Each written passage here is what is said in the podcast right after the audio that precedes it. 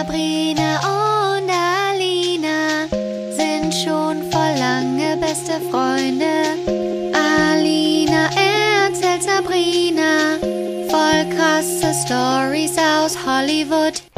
Sie treffen sich jeden Montag und erzählen aus ihrem Leben. Das alles und noch viel mehr erlebt ihr hier in der Albtraumfabrik. Guten Abend nach Gölle. Falsch. Guten Morgen. Äh, ja, guten Abend aus Köln. genau. Guten Morgen aus Hollywood. Hi, herzlich willkommen. Hi. Hab schon vergessen, wie wir unsere Begrüßung machen nach sieben Episoden. Nee, wie viele, wie vielte ist das jetzt? Ist die siebte jetzt schon. Ah ja. Also siehst du, habe ich es doch richtig gehabt. Bald haben wir Jubiläum. Wuhu! Da machen wir was Besonderes. Ja, oh, da war was ganz Besonderes. Ähm, hallo, liebe, äh, hallo, liebe Zuhörer und willkommen zur Albtraumfabrik. Ich bin Alina. Und ich bin Sabrina. Wie ist es? Was gibt's Hammer. Neues?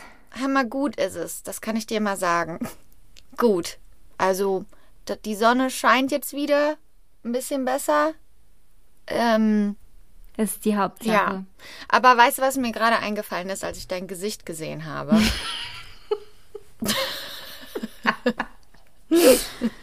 Ja. Ich habe, da ist mir eingefallen, dass ich vergessen habe, die Fakten zusammenzustellen für Women's äh, History Month. Nee, Women, Women's Month.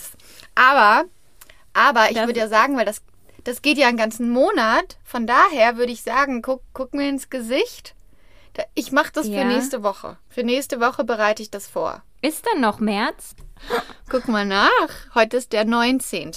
Plus 7 Ja, das ist der sind 29. 26. Noch 29. Nee, Alina, die Folge ist am 22.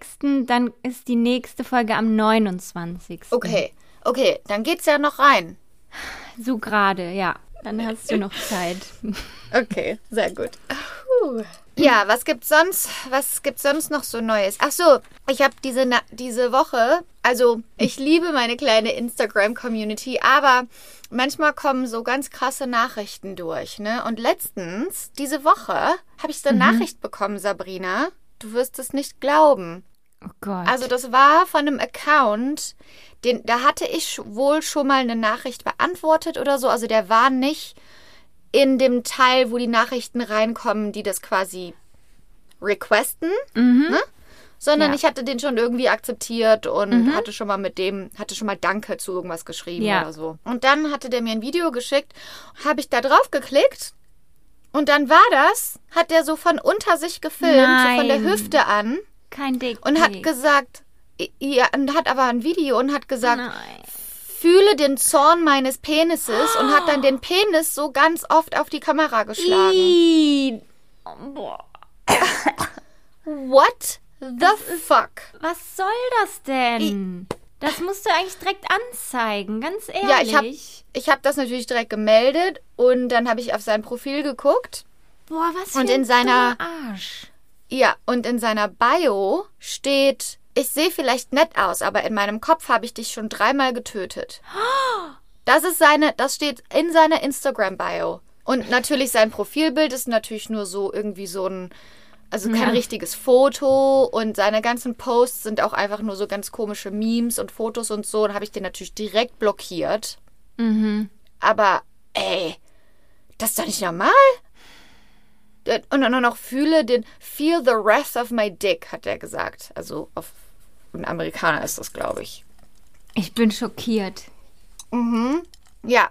Apropos Dick. Oh, ja. Ja, apropos Dick, ich würde heute mal über den Bachelor reden mit dir. Du kriegst einen Award für die beste Überleitung ever. Erzähl's mir. Also ich wollte eigentlich letzte Woche schon mit dir drüber reden, aber Mhm. dann haben wir uns ja so verquatscht über Megan und Harry, dann hat es einfach nicht mehr Ja. reingepasst. Ja. Also es lief jetzt am Mittwoch, lief das Finale. Mhm. Und in der Folge davor waren noch drei Frauen übrig. Okay. Mimi, Steffi und Michelle. Mimi. Und genau, Mimi heißt eigentlich auch Michelle, aber wir nennen sie Mimi, Oh. damit es nicht zur Okay. Verwirrung kommt. Genau. Ich hätte die, ich hätte die äh, äh, Nummer zwei genannt. Sie ist aber eigentlich die Nummer eins, weil sie war Oh, okay. die erste, die der Bachelor getroffen hat. Sie war die, die, am er die als erstes aus dem Auto gestiegen ist. Genau. Oh. Mhm. Okay. Und sie, sie hatten auch direkt so eine gute Connection. Sie haben sich super verstanden die ganze Zeit und das war auf jeden Fall was Besonderes zwischen den beiden. Michelle fand er auch ganz toll, aber Michelle ist halt eher Also so. Nummer eins. nee, Michelle und Mimi, got it. Ja. Michelle ist eher introvertiert und zurückhaltend und sie zeigt nicht so ihr, ihre Gefühle und redet auch nicht Mm. Oh. Mm. gern über ihre Gefühle. Was auch völlig okay ist, finde ich. Ja, aber, nicht für, für einen Bachelor, ne? Ja. Nicht für Reality-TV. Ja, das macht halt schwierig, wenn du halt aus 20 Frauen die richtige aussuchen sollst, die am Ja. besten zu dir passt, macht das natürlich schwierig, Ja. denjenigen richtig kennenzulernen. So. Ja. Und Steffi war halt so, ja, war halt, die haben sich auch gut verstanden, aber das war jetzt irgendwie nichts Besonderes und da kam jetzt nicht so eine Verliebtheit rüber wie bei den anderen zum Beispiel. So, Okay. und eigentlich habe ich halt fest damit gerechnet, ähm, bei der Entscheidung, er lässt jetzt Mimi und Michelle weiter. Mhm. So, dann war, war die Entscheidung im Halbfinale und dann ging die erste Rose an Mimi. Klar, Ist ja klar. Mhm. logisch, ist ja klar. Und bei der zweiten Rose sagt er dann Steffi. Und ich so, was? Okay, krass, habe ich jetzt gar nicht mit gerechnet. Und dann, ähm, Hatten die schon, gibt es das, ist das in Deutschland auch so, dass dann immer so eine Sexnacht ist? Irgendwann später? Ja, Wo die dann war so die dieses- Fantasy Suite gehen. ja, eigentlich ist das so, aber dieses Jahr war das nicht wegen Corona und dann Oh. war alles in Deutschland und dann haben die halt nicht so ein Okay. richtiges Dream Date halt hinbekommen, was so super Ja. romantisch war, sondern das war dann halt im Finale, dann haben die beide, also die Mädels dann bei ihm übernachtet. Oh. Aber genau, es gab jetzt halt nicht diese Okay, die Sexnacht. Dream Dates, die Sexnacht. Ja. Genau. Ja. Aber er hat auf jeden Fall mit allen schon mehrfach geknutscht gehabt. Mhm. Bis zum Halbfinale.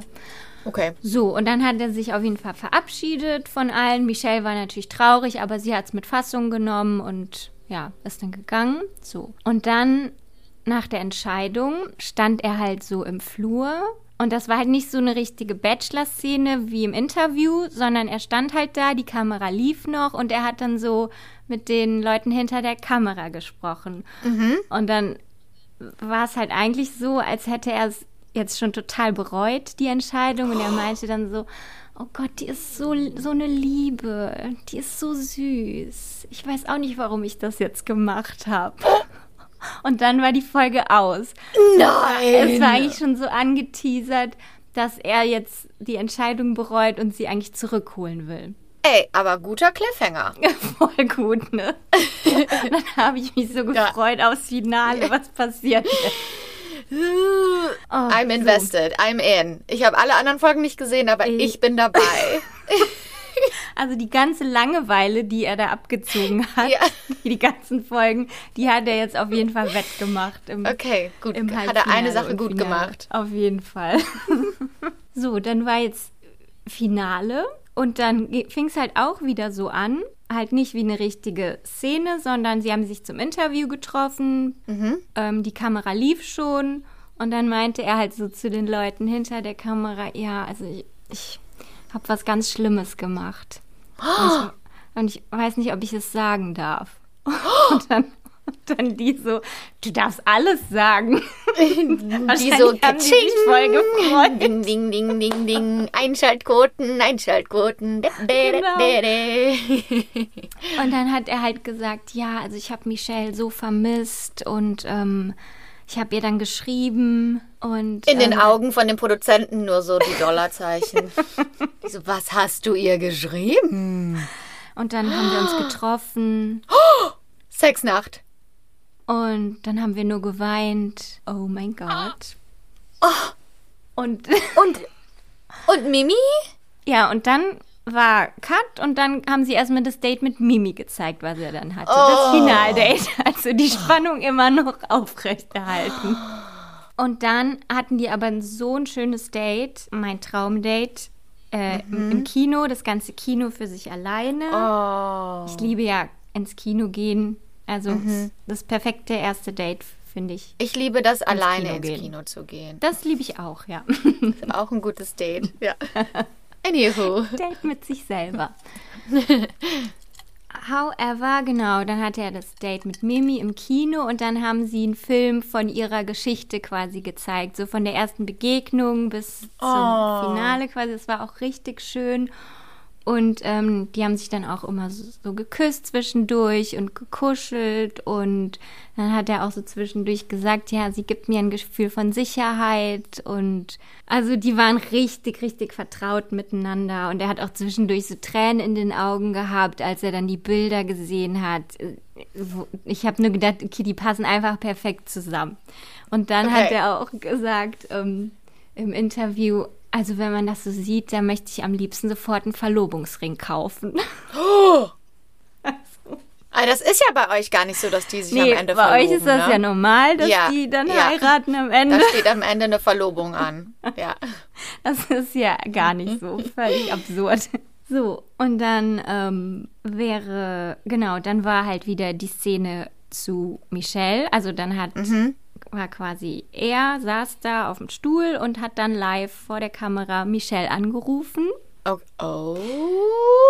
Mhm. Und hat dann gesagt, ja, ähm, hi Michelle, also ich bereue das irgendwie, dass ich äh und ich würde dich gerne noch mal sehen und und aber gesagt, das war also warte mal, das war jetzt ich habe das irgendwie verpasst, aber das war er hat noch nicht die finale Rose abgegeben. Er hat quasi Michelle nach Hause geschickt und dann das Date gehabt mit Mimi und dann wieder und jetzt wieder Michelle angerufen und dann kommt ja, noch mal eine also Rosennacht. So, ja, das Finale stand ja noch aus. Also im Finale okay, sind ja okay. zwei Frauen, genau. Ja. Und da sind wir jetzt. Und eigentlich sind es ja Mimi und Steffi im Finale. Ach, Steffi, ich habe genau. über Steffi vergessen. Stimmt. Ja. Okay, okay, okay. Mimi und Steffi ich bin wieder sind im dabei. Finale, genau. Und jetzt ich wollte er ja aber Michelle okay. zurückholen. Ja.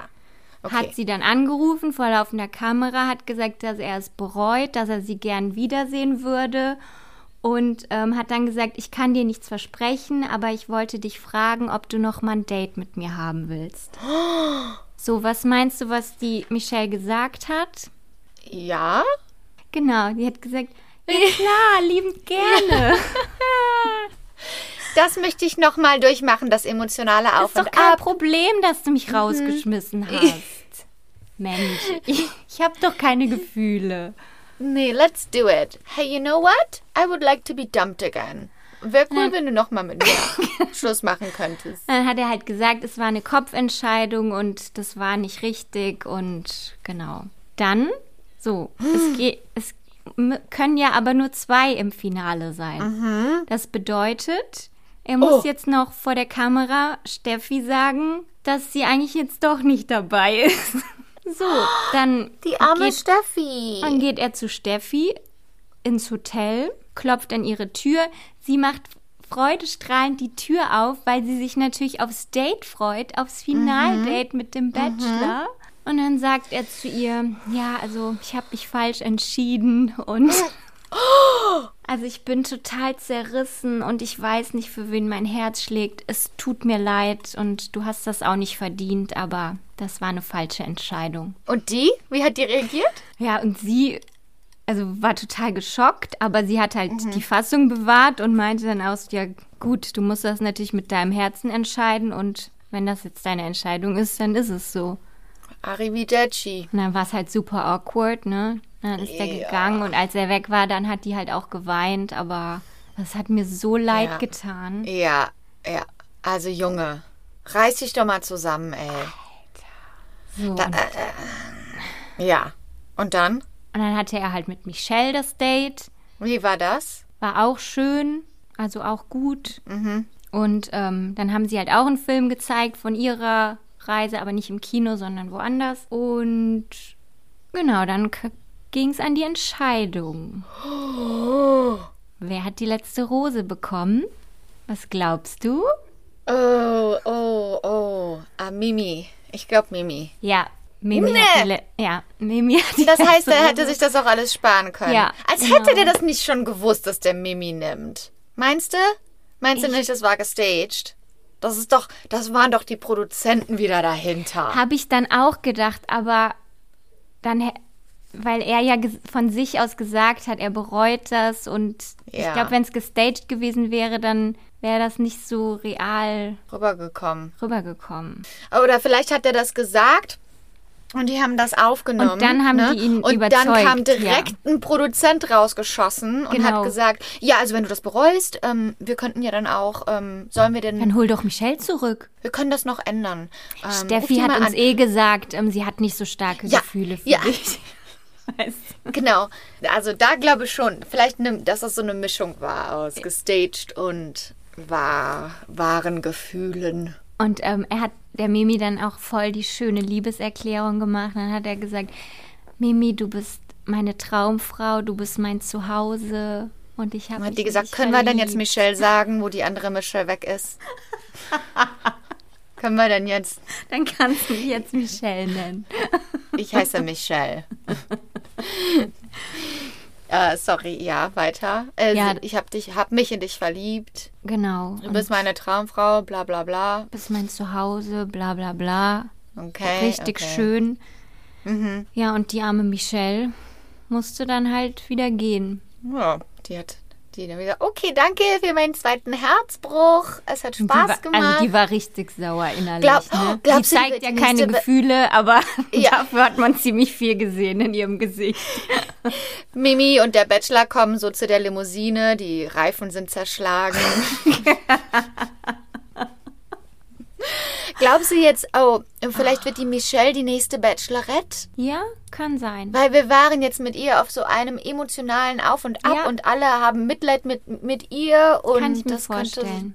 könnte. Ne? Aber wir wissen ja noch nicht, ob das das Ende war. Why? Weil es kommt ja jetzt noch das große Wiedersehen, wo wir erfahren, ob Mimi und der Bachelor überhaupt noch zusammen sind. Oder hat er sich womöglich doch noch mal für Michelle entschieden? Wow. Hier, soll, hier möchte ich gern, dass du so eine Spannungsmusik einbaust. Okay, ich mach so eine. Dun, dun, dun. Oder hat er sich womöglich doch noch mal für Michelle entschieden?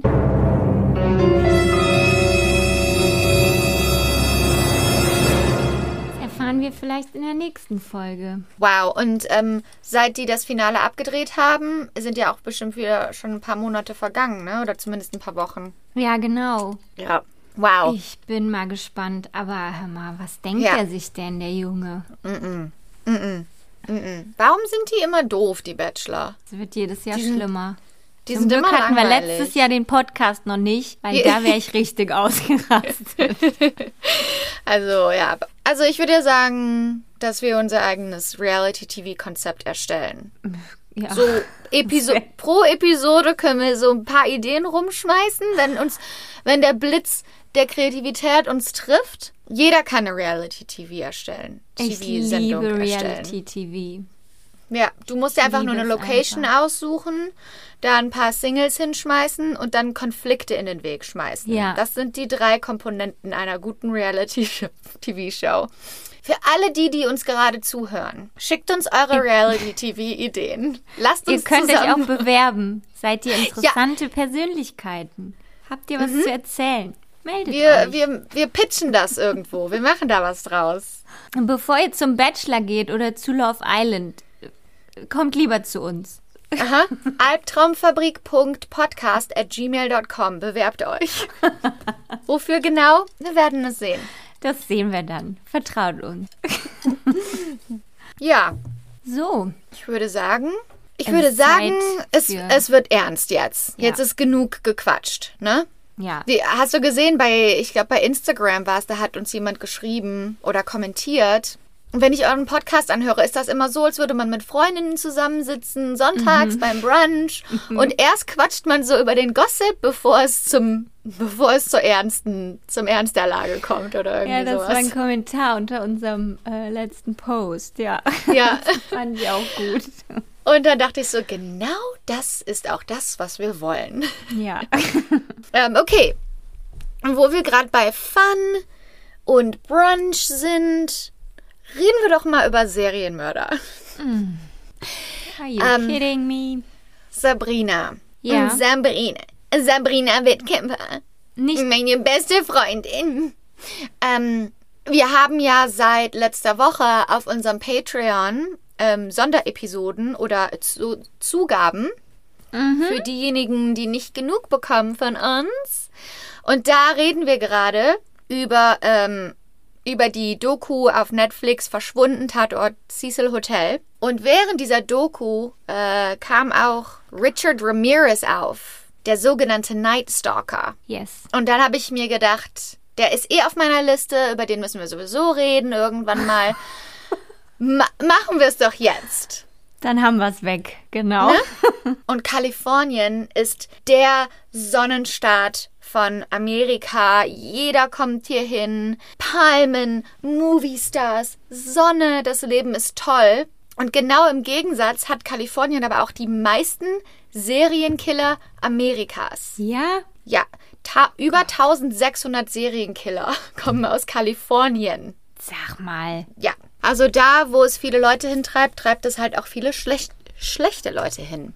Und deshalb reden wir jetzt über Richard Ramirez, der sogenannte Night Stalker. Wir sind im Sommer 1985 in Los Angeles. Maria Hernandez, eine 22-jährige Frau, und ihre Mitbewohnerin Dale Yoshi Okazaki, 34, leben zusammen in einer WG. Es ist der Abend am 17. März 1985. Maria kommt nach Hause von der Arbeit. Die beiden leben in einer Wohnung, in einem Wohnungsgebäude, ja. Die Garagen, die dann jeweils zu der Wohnung gehören, die sind hinten am Haus und hinten ist auch ein Eingang und dann vorne am Haus ist auch noch mal ein Eingang.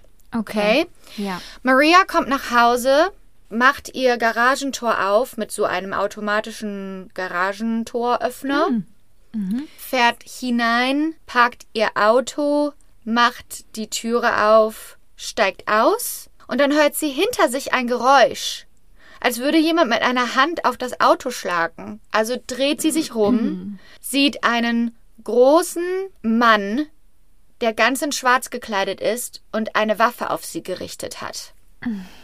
Pistole oder was? Eine, genau, eine Pistole. Sie schmeißt ihre Arme hoch vor ihr Gesicht, um sich zu schützen, und er schießt ihr genau ins Gesicht. Ach du Scheiße. Sie fällt hin, er schiebt sie aus dem Weg und geht in die Wohnung rein. Dann steht Maria Hernandez auf. Sie hat den Schuss in ihr Gesicht überlebt, weil sie hatte ihre Autoschlüssel in der Hand Oh mein Gott. und der Autoschlüssel hat die Kugel abgefangen. Das ist brillant. Oh mein Gott. Ja, ähm, sie ist natürlich, sie ist halt trotzdem hingefallen, weil der Prall so Ja. stark war und sie Ja. hat sich auch direkt danach quasi ist ruhig geblieben. Deshalb hat er sie aus dem Weg Gut, geschoben und dachte, gut, gut gemacht. Ne? Ja. So, Maria Hernandez steht auf und fängt an, die Straße runter zu, zu laufen hinter ihrem Haus. Dann hört sie einen Schuss aus der Wohnung. Dann macht sie sich natürlich Sorgen um ihre Mitbewohnerin.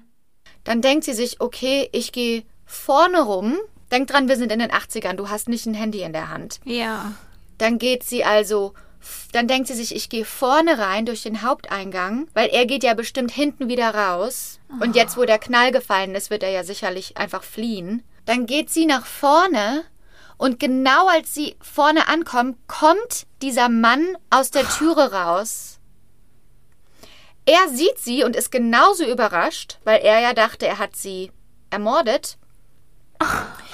Sie duckt sich und schmeißt ihre Arme hoch und sagt, hey, du hast doch schon einmal auf mich geschossen und es hat nicht funktioniert. Er guckt sie an und geht einfach nur ganz langsam weg. Nee. Nein. Ja.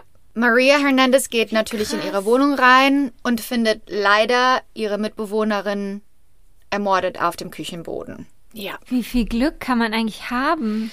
Ja. Also Pech und Ah, Glück. Also, wie mal. krass ist das bitte, dass Aber die Kugel wie- vom Ja, Schlüssel. wie, wie wahrscheinlich ist das? Dass die Ja. da genau reintrifft, die Ja. Kugel. Wow. Und Ja. dann tri trifft die nochmal auf den und kommt wieder davon.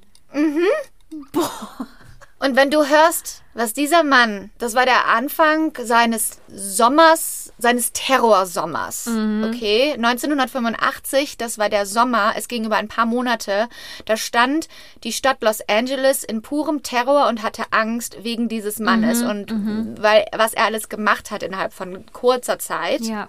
Und diese Frau ist ihm entkommen. Wow. So.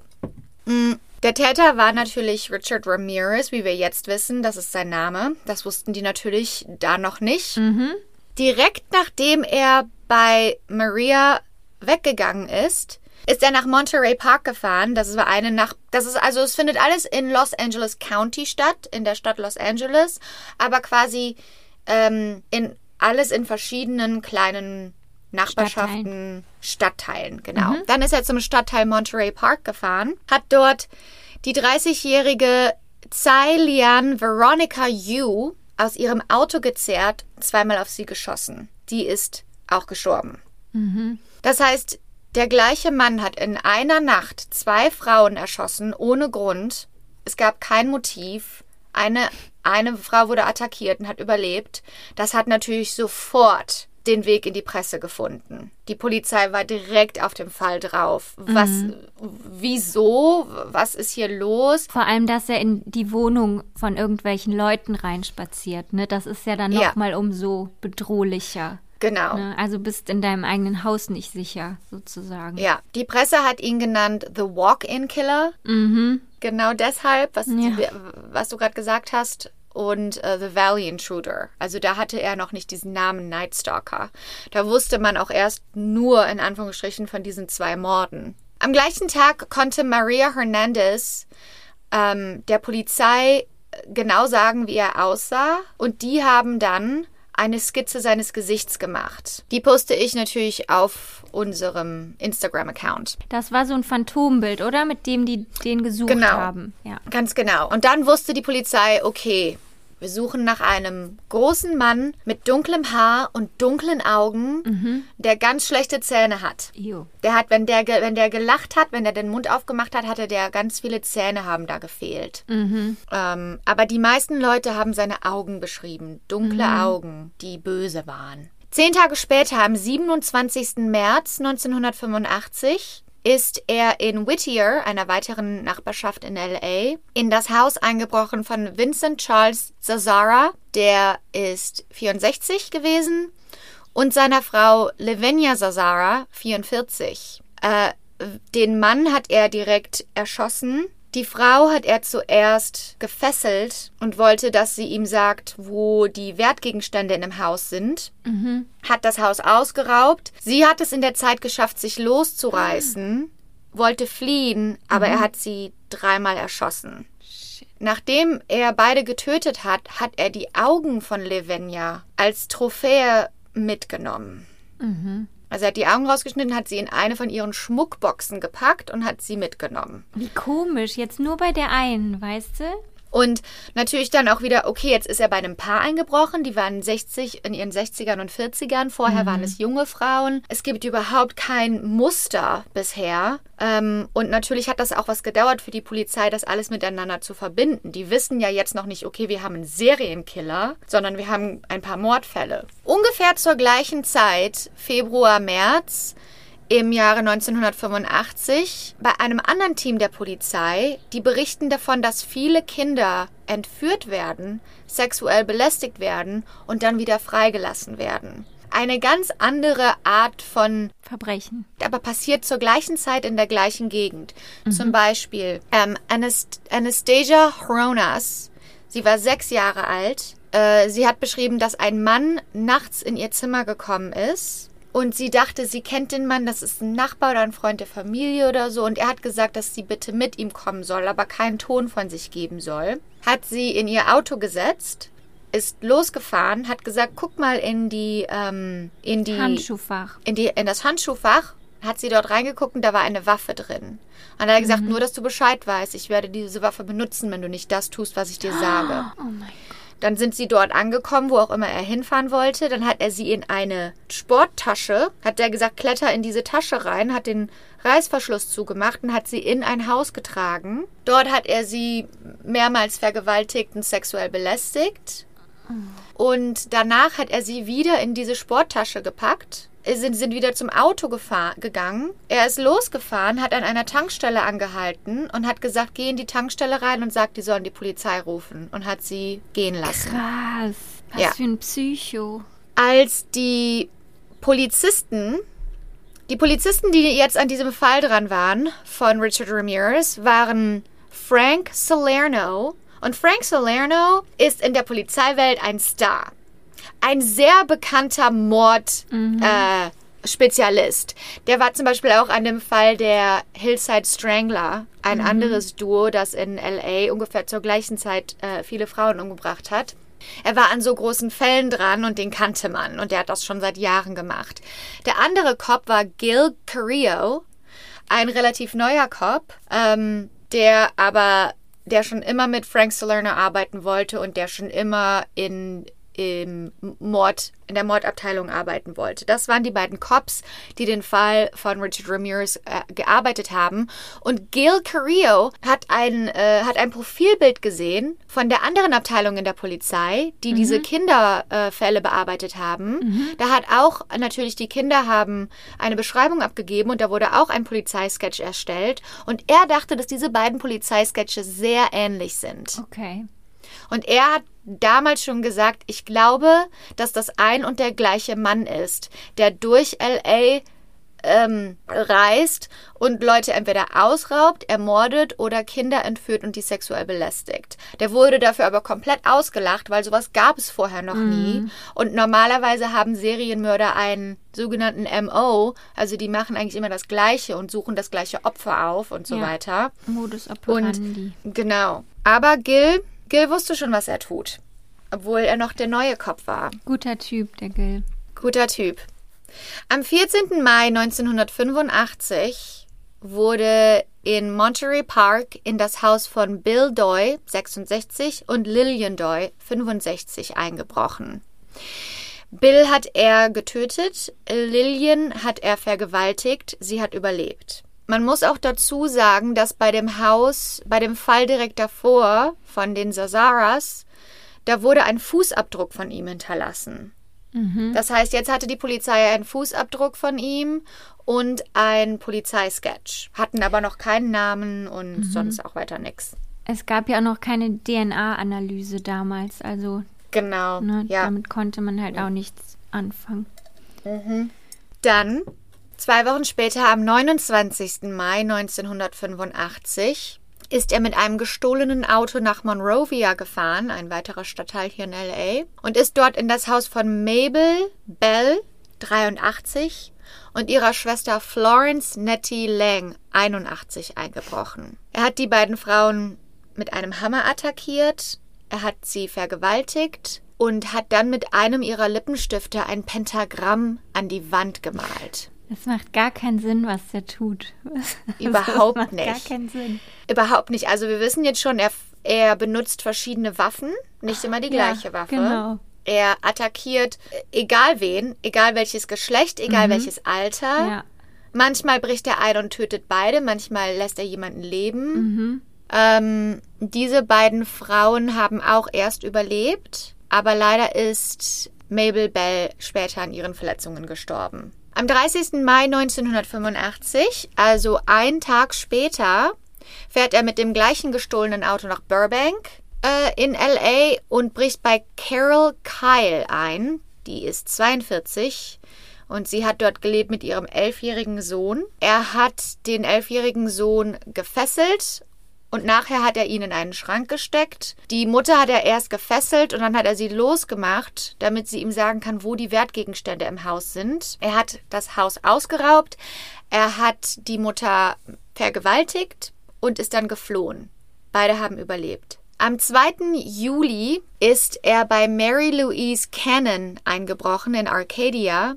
Sie war 85, er hat sie erstochen. Hä? Er, ja. Jetzt haben wir schon wieder die nächste Tatwaffe und das nächste Verbrechen und der ist einfach nur Killer on the Loose. Am 5. Juli, drei Tage später, ist er nach Sierra Madre gefahren, ein weiterer Stadtteil, und ist in ein, in ein Haus eingebrochen und hat die 16-jährige Whitney Bennett mit einem Reifenheber bewusstlos geschlagen. Dann hat er in der Küche nach einem Messer gesucht, hat es aber nicht, hat aber keins gefunden. Wow. Dann hat er eine Telefon, eine Telefonleitung genommen und wollte sie damit quasi erwürgen. Ähm, dann sind aber Funken aus dieser Leitung rausgekommen und Whitney hat angefangen, ist äh, zu Bewusstsein gekommen. Und dann hat er gedacht, dass Jesus ihr, ihr Leben gerettet hat. Nein. Und dann ist er einfach geflohen und sie hat überlebt. Oh mein Gott. Sie hat überlebt, aber brauchte 478 Stiche, um die Verletzungen zu, ähm, Zu nähen. zu nähen. Alter. Der ist so krass, der Typ. Der ist, ja, Der ist unberechenbar irgendwie. Du weißt gar nicht, was der Genau. als nächstes macht oder. es kommt einem so vor, okay, der hat Mordlust, der raubt die Häuser aus. Und wir wissen ja aus der Dokumentation Verschwunden Cecil Hotel, Mhm. Dass Richard Ramirez einer der Gäste war in diesem Hotel in Downtown Los Angeles, dass er dort ein Zimmer teilweise gemietet hat und dass er nachts dahin gekommen ist, sich hinten im hinterm Hotel die blutigen Sachen ausgezogen hat und in seiner Unterwäsche ins Hotel reingegangen ist und einfach auf sein Zimmer gegangen ist. Ja. Ja, und die Polizei weiß auch überhaupt nicht, wa- was hat kein Motiv, Ja. hat keinen Namen, hat gar nichts. Am 17. Juli ist er wieder zurück nach Monterey Park, ist in das Haus von Joyce Louise Nelson, 60, eingebrochen, hat sie ausgeraubt und erschlagen. Äh, dann ist er in das Haus von Sophie Dickman, 63, eingebrochen, hat sie gefesselt, hat sie ausgeraubt und hat, sie, hat zu ihr gesagt, sie soll zu Satan beten. Und dann ist er gegangen. Also dieses Pentagramm und dieses satanische Verhalten, das ist natürlich das, was auch bei der Polizei ankommt. Und da denkt man natürlich, wir haben es einfach mit einem Monster zu tun. Ein Monster. Am 20. Juli kauft Richard Ramirez eine Machete, Machete. Machete, Machete, sagt man auf Englisch. Machete. Machete. Okay. Ähm, am 20. Juli kauft er eine Machete und fährt nach Glendale und bricht bei Lila Knighting 66 und Mason Knighting 68 ein. Ähm, zuerst attackiert er die beiden mit der Machete und dann erschießt er sie beide. Um 4 Uhr morgens in der gleichen Nacht fährt er zu einem anderen Haus von der Covernath-Familie. Den Vater von der Familie erschießt er, den Sohn fesselt er, die Mutter vergewaltigt er und sagt ihr, sie solle zu Satan beten. Und dann lässt er sie, dann die Mutter und der Sohn haben quasi überlebt. Und er hat dann auch immer zum Beispiel gesagt, sag mir, wo die Wertgegenstände sind. Und dann haben die ihm das gezeigt natürlich. Und dann hat er gesagt, schwöre auf Satan, dass du mich nicht anlügst. Und solche Dinge. Am 6. August ist er nach Northridge gefahren und ist dort in das Haus von Chris und Virginia Peterson eingebrochen. Die waren 27. Er hat sie beide angeschossen. Die haben beide überlebt. Zwei Tage später, am 8. August, ist er Wie bei. viel tötet der denn noch? Ja. Ist er bei sitzen wir- Sakina. Nächste Woche Ja. noch hier. Aha. Am 8. August 85 ist er bei Sakina Abowath, 27, und ihrem Ehemann Elias Abowath, 31, eingebrochen. Er hat den Mann wieder sofort erschossen, die Mutter hat er vergewaltigt und den dreijährigen Sohn hat er gefesselt. Die Mutter und der Sohn haben überlebt. Zu dieser Zeit, nach so vielen Morden, also wir haben den ersten Fall von Maria Hernandez, der war ja im März Mhm. Jetzt ist es August im gleichen Jahr. Das ist ständig in den Nachrichten, ist ja klar. Jetzt mittlerweile hat die Presse ihm auch den Namen Night Stalker gegeben. Und ganz LA, wie gesagt, kein Social Media, keine Handys. Die Leute gucken die Nachrichten und die Leute lesen die Zeitung. Und die Leute fragen sich natürlich immer, könnte ich der Nächste sein? Mhm. Kinder rufen ihre Eltern an und sagen, ich weiß, du lebst in einer sicheren Gegend, weil der ist zu Nachbarschaften gegangen, wo die ärmer waren Mhm. und wo die Kriminalitätsrate höher war. Und er ist in Nachbarschaften gegangen, die sehr reich waren und wo die Kriminalitätsrate niedriger war. Er ist, egal wo er hingegangen ist, er hat es immer geschafft einzubrechen und dann zu tun, was auch immer er möchte. Und ganz LA war in diesem Angstzustand. Wo kommt er als nächstes hin? Könnte ich der Nächste sein? Also das ist ja auch der absolute Albtraum, dass mitten in der Nacht ein großer Mann bei dir auf einmal vorm Bett steht. Und die Polizei hat auch gesagt, ähm, dass zum Beispiel die, dieses Verhalten, dass er bei Maria Hernandez erst auf das Auto geschlagen hat, damit sie sich umdreht. Und er, er hat äh, Leute oft erst wach gemacht oder er wollte, dass die wach sind, damit er die Angst in den Augen von denen sieht. Also äh, das absolute Monster. Ähm, dann hat die Polizei einen riesen, also die Polizei war natürlich die ganze Zeit schon da dran, die hatten ja auch Spe Spezialisten da dran. Dann haben die aber eine riesen Taskforce aufgestellt und sind wirklich mit Hunderten von Leuten durch diese ganzen Nachbarschaften und die ganzen Crime Scenes gezogen und haben je einfach nur alles, was die finden konnten. Und diese ganzen Fußabdrücke und egal, was die finden konnten, haben die angefangen einzuordnen. Dann haben die auch eine Hotline eingerichtet, wo Leute anrufen konnten. Also die haben quasi dieses, diesen Polizeisketch freigegeben und haben dann gesagt, hier ist eine Hotline, die kann man 24 Stunden lang anrufen. Und wenn ihr einen Tipp habt, wenn ihr jemanden seht, anrufen. Und Ja. die haben hunderte, hunderte von Anrufe bekommen pro Tag und die haben jeden einzelnen Anruf haben die nachgeforscht, ob da was dran sein könnte. Und weil haben dieser trotzdem Night nicht bekommen. haben ihn erstmal trotzdem nicht bekommen, weil dieser Nightstalker, der war einfach pff, hier und da und überall. Das kann doch nicht sein.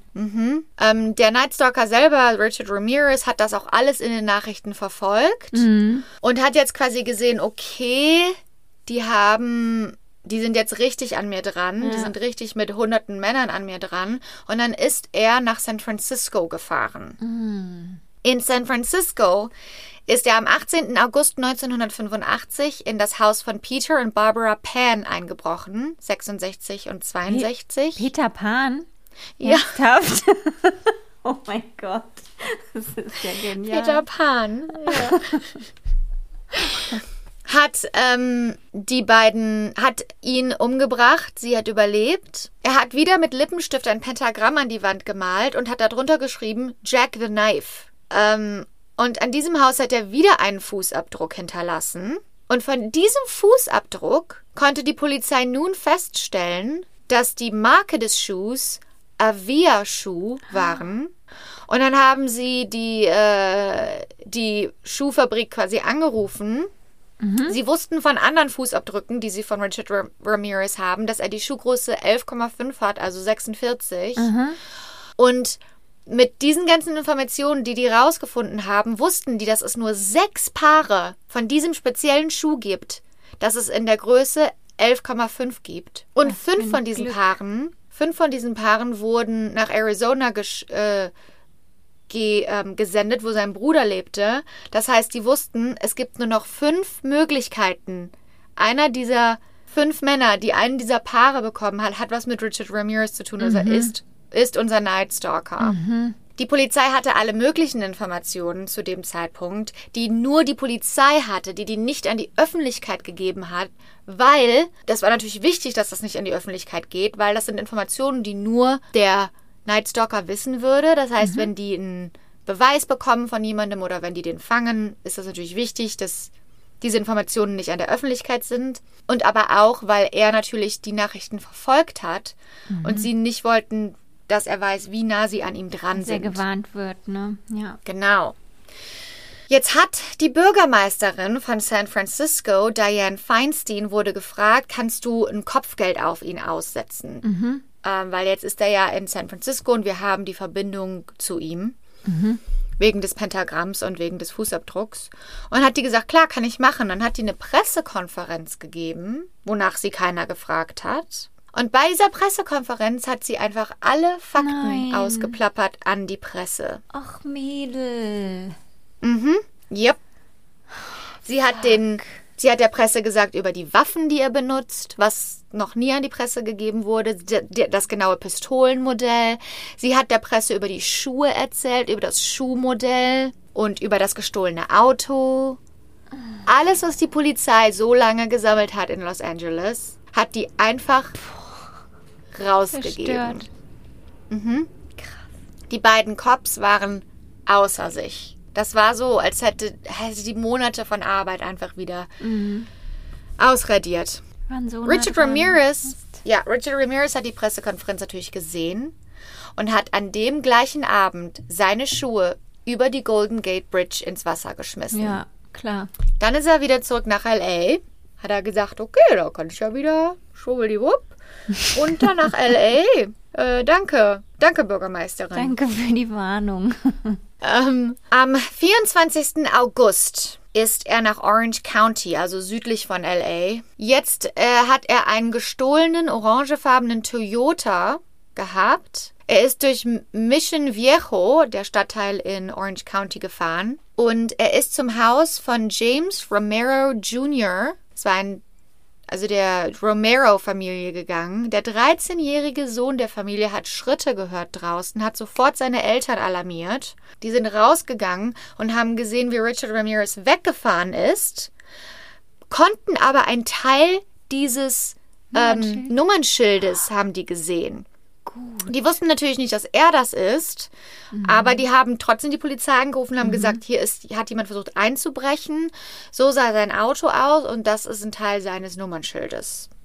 Super. Richard, genau. Richard Ramirez ist am gleichen Abend noch in das Haus von Bill Carnes, 30, und Ines Erickson, 29, eingebrochen. Er hat ihm dreimal in den Kopf geschossen, hat sie vergewaltigt und geschlagen. Dann ist er gegangen und hat ihr gesagt, sag ihnen, das war der Night Stalker. Also er hat diese, dieses, diesen Berühmtheitsstatus genossen. Ja.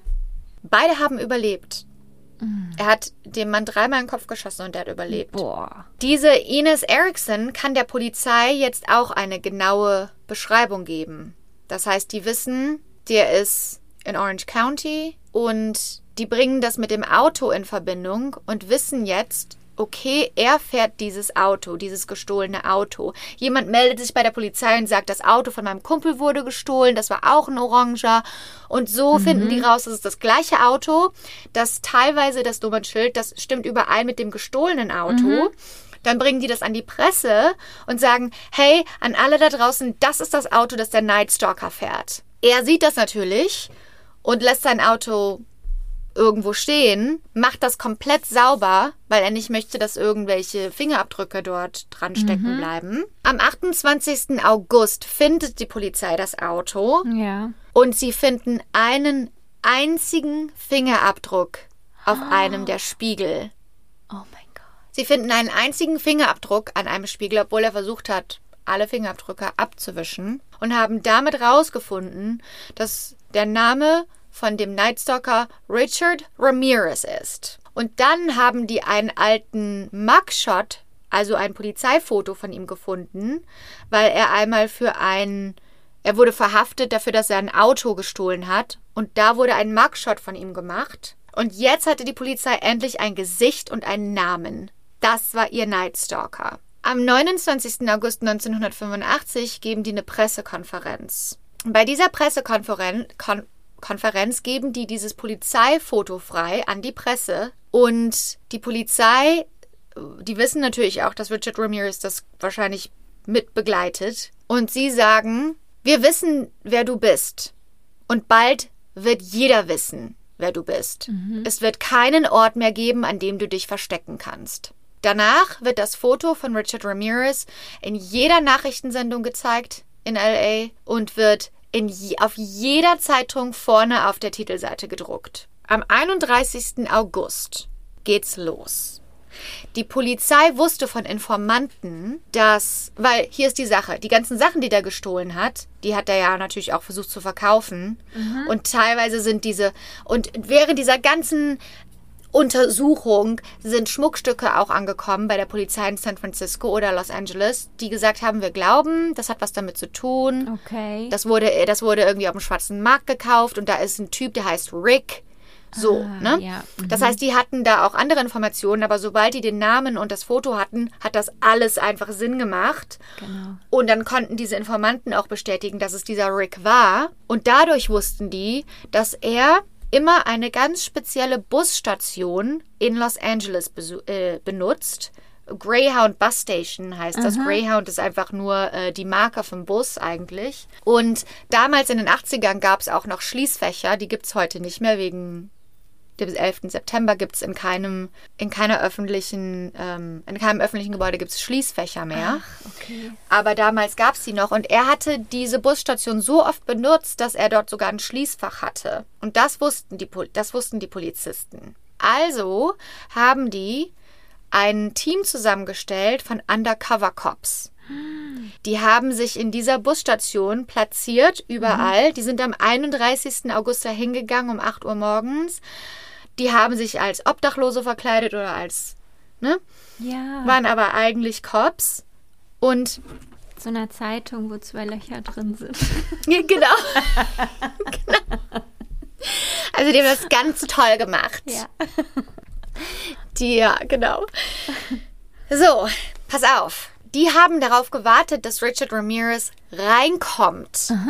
Ja, in die Busstation. Wussten aber nicht, dass er in Arizona war, wo er gerade seinen Bruder besuchte. Was? Der war gar nicht in LA.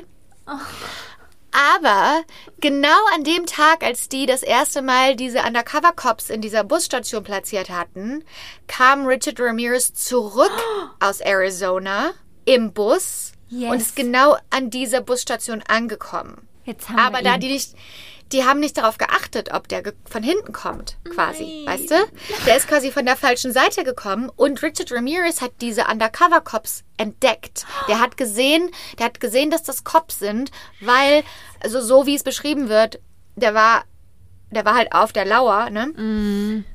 Ähm, er hat diese Cops gesehen, weil die hatten Klamotten an von zum Beispiel Obdachlosen, aber die hatten saubere Haare und die Ja, waren okay. sauber und die Ja. sahen einfach suspekt aus für ihn. Ne? Ich glaube, es war wirklich so mit den zwei Löchern in der, Mhm. in der Zeitung. Der so, hm, das könnten Polizisten sein. Verdächtig. Aber er wusste nicht, ob diese Polizisten für ihn da sind. Er wusste einfach nur, okay, sind Polizisten. Dann ist er raus aus dieser Busstation. Also er hat es irgendwie geschafft, da durchzugehen, ohne dass die den sehen. Ja. Ist in einen Liquor Store gegangen, der direkt daneben war. Und in diesem Liquor Store, also äh, wie so ein kleines Kiosk, da stehen ja dann immer so die Zeitschriften auf dem Stand, ne?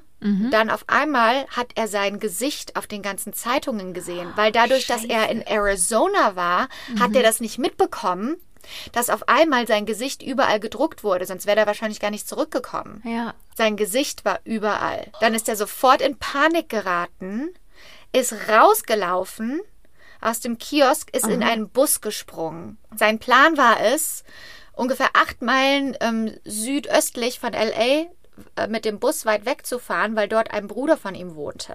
Jetzt sitzt er in diesem Bus. Dann merkt er, dass da ein Mann ist, der hält eine Zeitung in der Hand. Vorne auf der Zeitung ist natürlich sein Gesicht drauf. Oh, der Mann guckt auf die Zeitung, guckt auf Richard, kriegt große Augen und zieht die Notstopp vom Bus. Oh mein Gott. Bringt diesen Bus zum Stoppen, rennt raus, rennt in eine Telefonzelle und fängt an zu, zu wählen. Er guckt aber immer wieder zu Richard. Andere Leute gucken zu Richard. Leute von der Straße gucken jetzt auf ihn. Alle gucken ihn an und man hört, dass die Leute sagen, das ist er, das ist er, das ist er. Also rennt er raus aus dem Bus und fängt einfach an wegzurennen. Jetzt ist natürlich die Polizei unterwegs. Polizeiwagen, Helikopter, alle jagen Richard Ramirez. Er läuft über die Autobahn, also über alle vier Spuren der Autobahn, der, der Five, überlebt das irgendwie und kommt an der anderen Seite an und rennt durch diese ganzen kleinen Nachbarschaften in East Los Angeles. Dann versucht er ein Auto zu stehlen von einem Mann. Dieser Mann wehrt sich aber. Und dieser Mann gibt sein Auto nicht her. Oh, krass. Dann, dann rennt der weiter auf die nächste Straße von dieser Nachbarschaft und versucht, das Auto von einer Frau zu stehlen. Er hält sie an und er sagt, wenn du nicht das tust, was du, äh, was ich dir sage, werde ich dich töten. Dann kommt aber von hinten ein anderer Mann, Manuel de la Torre heißt er, und hat das gesehen, dass dieser dass Richard da rumläuft und versucht, Leute zu bedrohen und hat eine Eisenstange genommen und hat Richard von hinten auf den Kopf geschlagen. Nee. Ja, dann ist Richard Ramirez die Straße runtergelaufen. Dieser Mann, Manuel de la Torre, hat ihn gejagt und hat ihn nochmal am Kopf getroffen. Dann, und das war ja am helllichten Tag, ne, morgens. Und dann Junge, ist Junge. die ganze Nachbarschaft, das war so eine Hispanic Neighborhood, Ja. weißt du, die kannten sich alle, so die Kinder sind draußen, du bist Ja. draußen irgendwie im Vorgarten. Die ganze Nachbarschaft hat angefangen, hat das gecheckt, dass er das ist, Mhm. weil jeder wusste, wie der aussieht und hat den gejagt. Sehr genial. Irgendwann wurde der müde, hat sich hingesetzt auf der Seite, weil der auch geblutet hat vom Kopf. Die haben den geschnappt. Jemand hat irgendwo weiter hinten einen Polizeiwagen gesehen. Das war nicht mal ein Polizeiwagen, der den gejagt hat. Das war einfach nur ein Patrolwagen. Der ist da einfach nur rumgefahren. Hat dieses Polizeiwagen hergerufen. Die haben den runtergehalten, festgehalten, bis, dieses Poli bis dieser Polizeiwagen da war. Und dann wurde der verhaftet. Boah, wie gut, ey. Das Volk hat ihn geschnappt. Das ist ja Hammer. Wie krass ist das bitte? Aber auch voll mutig von dem Mann, die Notbremse zu ziehen. Ja. Mhm. Boah. Ja, und dann? So, dann hat dieser Polizist, der ihn festgenommen hat, hat gesagt, dass ähm, die Mengen, die haben sich versammelt um mein Auto herum. Da gibt es auch ähm, Video von. Also irgendjemand hat den aufgenommen. Ich weiß nicht, ob Presse direkt da war, weiß ich nicht genau. Auf jeden Fall oder jemand eine Videokamera rausgeholt hat. Die haben in das Auto reingefilmt und haben ähm, und er hat die Zunge rausgestreckt und hat die angespuckt und was weiß ich.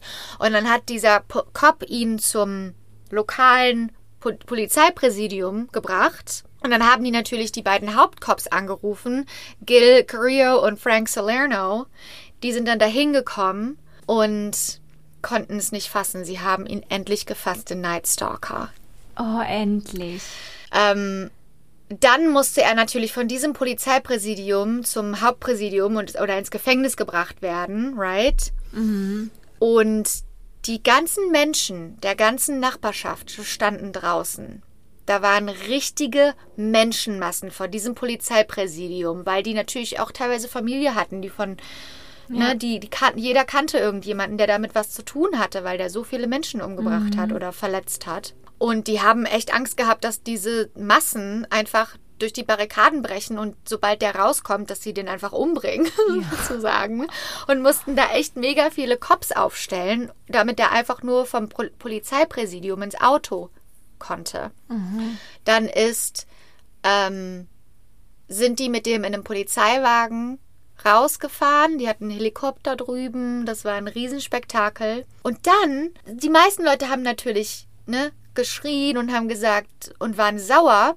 Dann sind die an einem LKW vorbeigekommen. Auf diesem LKW standen ganz viele Leute drauf und da war eine Frau drauf, die hat ihr T-Shirt hochgezogen und hat ihre Brüste so hin und her geschwungen. Weil Richard Ramirez war für die meisten ein Psychopathen-Serienkiller, aber für einige Frauen war er ein Rockstar. Ist nicht dein Ernst. Doch. Richard Ramirez ist Oh groß, schlank. Er ist 25 Jahre alt, hat dunkle, bisschen lockige Haare, große dunkle Augen Ja. und hat ganz tiefe, äh, hat ganz ausgeprägte Wangenknochen.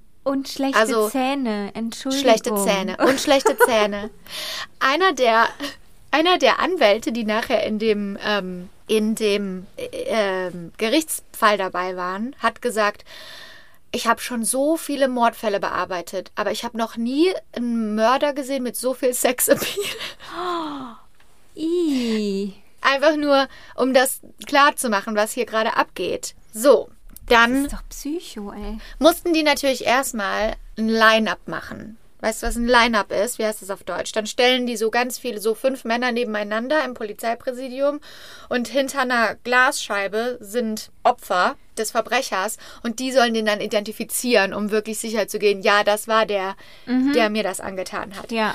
Dann haben die ein Line-up gemacht und haben die sechsjährige NSD. Entschuldigung, es heißt Gegenüberstellung. Gegenüberstellung, genau. Au, das war mein Arm. Dann haben die eine Gegenüberstellung gemacht und haben die sechsjährige Anastasia, die von ihm entführt wurde, dorthin geholt und sie hat ihn identifiziert. Oh mein Gott, voll gut. Hm? Die Videoaufnahmen von dieser Gegenüberstellung, die kann man auch sehen. Und dann müssen die Männer alle so sagen, Shut up, bitch. Show me your jewelry. Where are your treasures?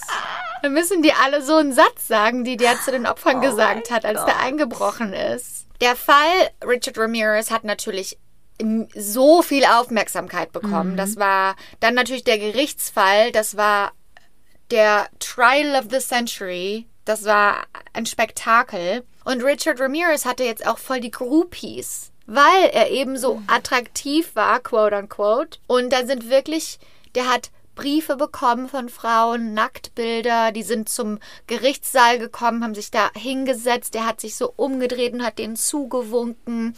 Der hatte teilweise eine Sonnenbrille an im Gerichtssaal, also wie ein Star haben die den behandelt, diese, diese Frauen, ne? Die verrückten Idioten. Das ist wirklich ein Phänomen, ne? Das, Ekelhaft. Ja, auch. das ist ganz viel, also habe ich schon oft gehört.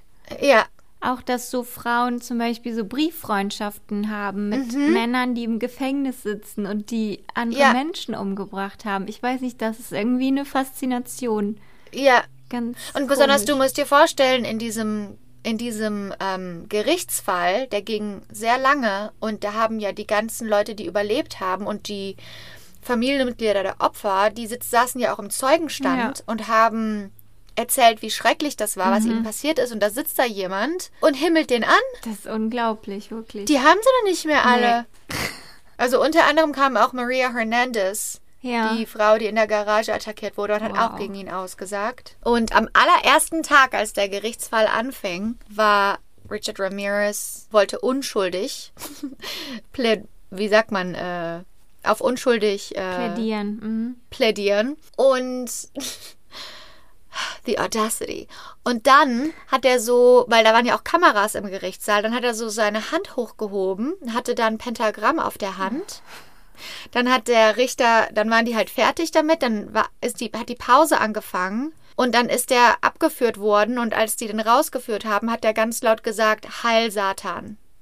Also der hat kein bisschen Reue gezeigt, gar nichts. Der hat da voll dahinter gestanden. Und der hat sich im Gerichtssaal voll arrogant und voll, der hat sich gefühlt wie ein Star. Mhm. Am 20. September 1989 wurde er verurteilt. Er wurde für 13 Mordfälle, 5 Mordversuche, 11 sexuelle Übergriffe und 14 Einbrüche für schuldig befunden. Zusätzlich zu den Morden, von denen wir bereits wissen, hatte er auch noch im Jahre 1984, also ein Jahr bevor er diesen Mordsommer hatte, hat er Jenny Winko umgebracht, die äh, 79 Jahre alt war. Er wurde zum Tode verurteilt durch Gaskammer. Oh, krass. Ähm, dann saß er im Knast. Das dauert natürlich immer. Also Death Row, Mhm. da wo man quasi sitzt, während man auf sein Todesurteil, äh, nicht Todesurteil, sondern äh, Todesverhängnis Vollstreckung. wart, Ja. vor Todesvollstreckung wartet. Da, das, äh, das weißt du ja bestimmt. Da sitzt man nicht sechs Monate, sondern da sitzt man 10, 20, 30 Ja, Jahre. Weil das System, da kannst du dann auch wieder einen Appeal einreichen und dagegen eingehen und das ist eigentlich alles so, ich die sitzen so da. schrecklich. Wirklich. Ja, das ganze System ist, steht komplett auf dem Kopf.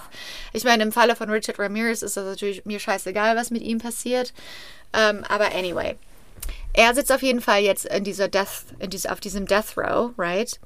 Ein Psychiater äh, namens Michael H. Stone, der mit ihm gearbeitet hat, beschreibt Ramirez als einen gemachten Psychopathen und nicht einen geborenen Psychopathen.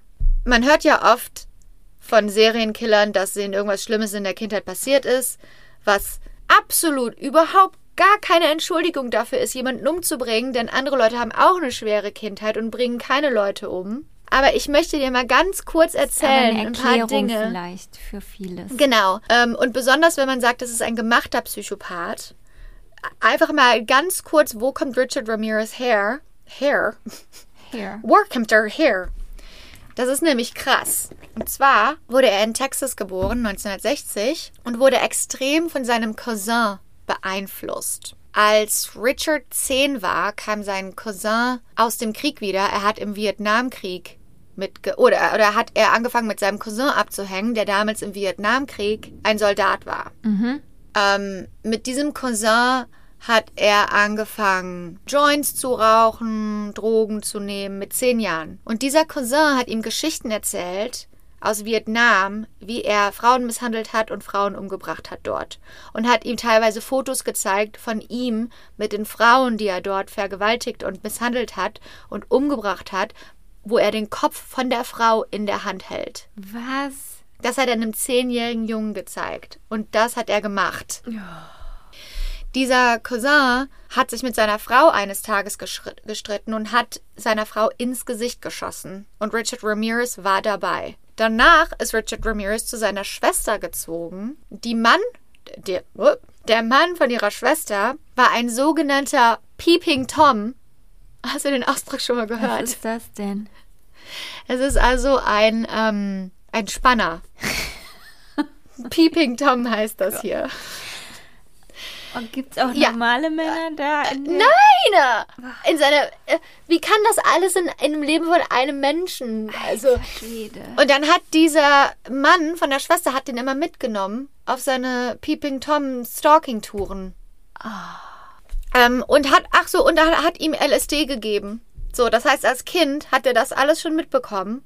Äh, ähm, als er diesen Mord gesehen hat, der an seiner, ach so, der Cousin, der seiner Frau ins Gesicht geschossen hat, was Richard Ramirez gesehen hat, Ja. der wurde freigelassen, der wurde nicht ins Gefängnis geschickt, weil der Oh. ähm, Anwalt irgendwie auf Insanity Ah, das okay. Mhm. Ne?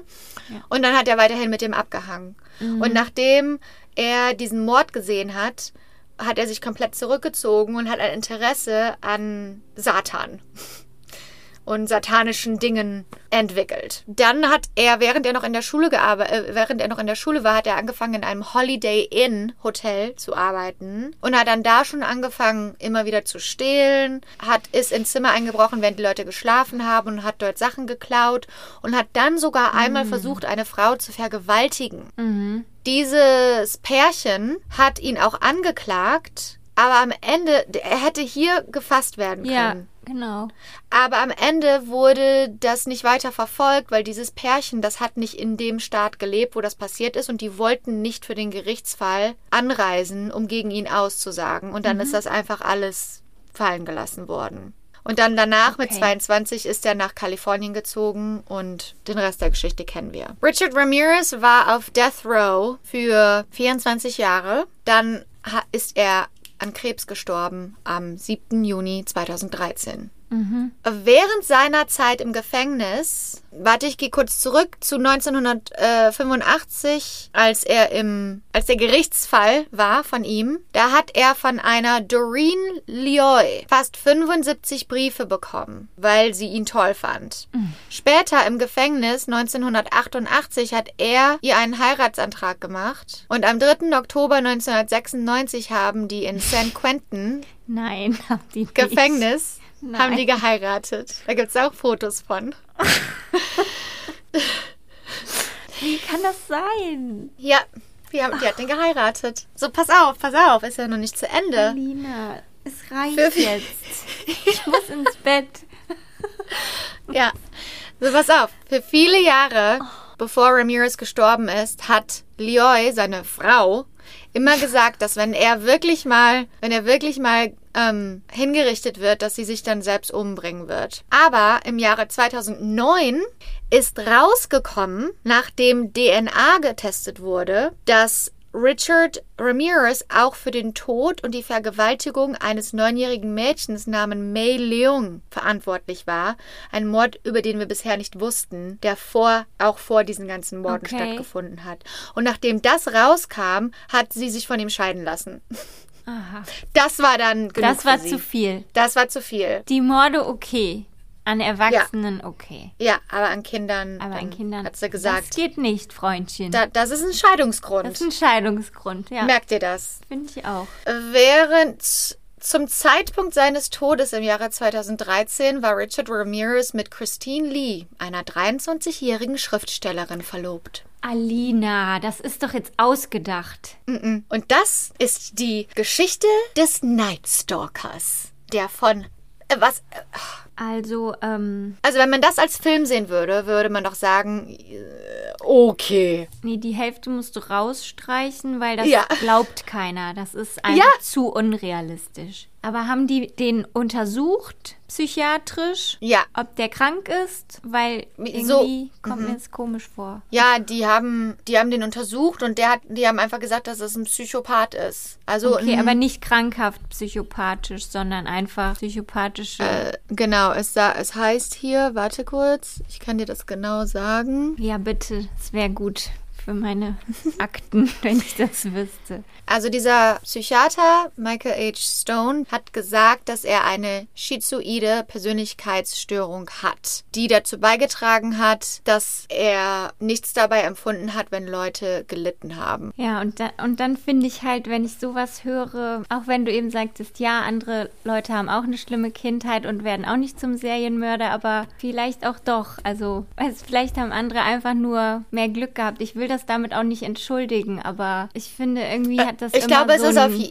einen, einen Ursprung. Ja, ich glaube, es ist auf jeden Fall interessant für die Leute, die Mordfälle bearbeiten oder für Psychiater, sich mit solchen Leuten auseinanderzusetzen und, zu, und, und daraus zu lernen, von denen zu lernen. Aber ich sag mal, okay, er hat, er hat diese ganzen Dinge, diese ganzen Schäden bekommen in seiner Kindheit wegen XYZ, aber er kann ja trotzdem noch Entscheidungen treffen und sein Leben leben. Und er trifft ja dann auch diese Entscheidungen, diese Leute kaltblütig zu ermorden. Und diese Leute hatten keine Chance, die haben keine Chance, ihr Leben zu leben oder ihr Leben zurückzubekommen. Und während ich glaube, dass das Gefängnissystem komplett fucked up ist, in, besonders in Amerika, und dass viel mehr Leute psychische Unterstützung brauchen, anstatt eingesperrt zu werden und in, in, diese, in diesen Teufelskreis des Gefängnissystems zu geraten und dass viele mehr Leute Unterstützung brauchen und wieder in die Gesellschaft integriert werden sollten.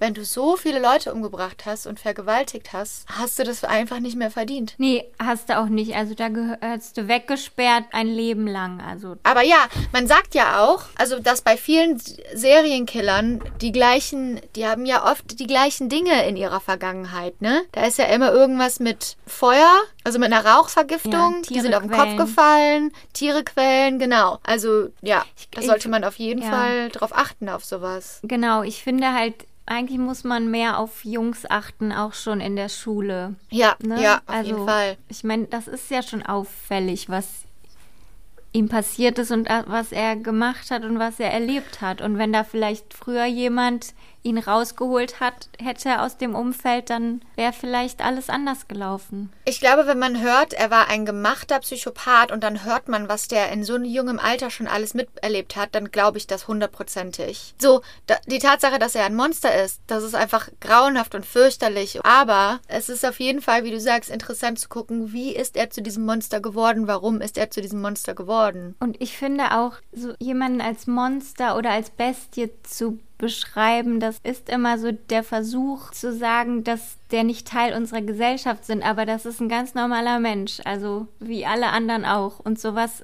solche Menschen sind Teil unserer Gesellschaft. Also das ist keine Bestie Ja, oder ja, ein, Ne, also nichts Also. Unmenschliches, Ich sondern verstehe, was das du gehört, sagst, ja. dass Menschen Morde begehen oder Ja. vielleicht in, in ihrem Leben einen Weg gehen, Ja. also einfach eine falsche Abbiegung nehmen, das gehört einfach so zum Menschsein genauso dazu. Ja, ich weiß, was du meinst, genau. Ja, da hast du recht, indem man sagt, okay, das ist ein Monster, da sagt man, okay, das ist ja kein Mensch, wie du und ich. Ja, und es werden halt auch, Ja. sag ich mal, normale Menschen zu Mördern, weil sie einfach Auf jeden Fall, an irgendeinem Punkt ja. in ihrem Leben eine falsche Entscheidung getroffen haben. Ja. Und ähm, ja. Es gibt hier über den auch diese Netflix-Doku. Hast du Genau. ist da alles drin, was du erzählt hast? Ja, die Netflix-Doku ist super, die würde ich auf jeden Mhm. Fall empfehlen. Das sind vier Teile und das wird, das ist äh, super interessant, weil das von dem Standpunkt von, Poli von dem Polizist auskommt, Gil Carrillo. Und das Mhm. Ein ist Typ, nur ja. einer der Tausenden von Serienmördern in Kalifornien. Der Podcast ist sicher, glaube ich, Alina. Ja. Die Storys werden dir nicht ausgehen. Dann müssen wir es jetzt beenden, Alina. Ja. sind Unsere Freundschaft? die Folge. Erstmal nur die Folge. Okay, okay. äh, wenn euch unser Podcast gefällt, erzählt es euren Freunden. Gefällt? Wenn, oh fuck. Wenn euch unser Podcast gefällt, erzählt es euren Freunden. Erzählt es jedem, den ihr kennt. Tragt es in die. Welt hinaus. Und ähm, wie immer, wenn ihr irgendwas zu sagen habt, äh, könnt ihr uns gerne schreiben bei Instagram. Albtraumfabrik-Podcast. Und Sonst ja, noch was? Vielen Dank an alle Al Albträumer und an alle Profi-Albträumer, die uns auf Patreon unterstützen. Da ist seit Freitag unsere zweite Folge online, unsere zweite Zugabe über das Cecil Hotel. Genau, Okay, dann, ähm, jetzt kann ich sagen, ne? genau. Und damit, Gute Nacht. Damit gute Nacht nach Köln. Und guten Morgen nach Hollywood. Bye! Habt eine schöne Woche. Ciao.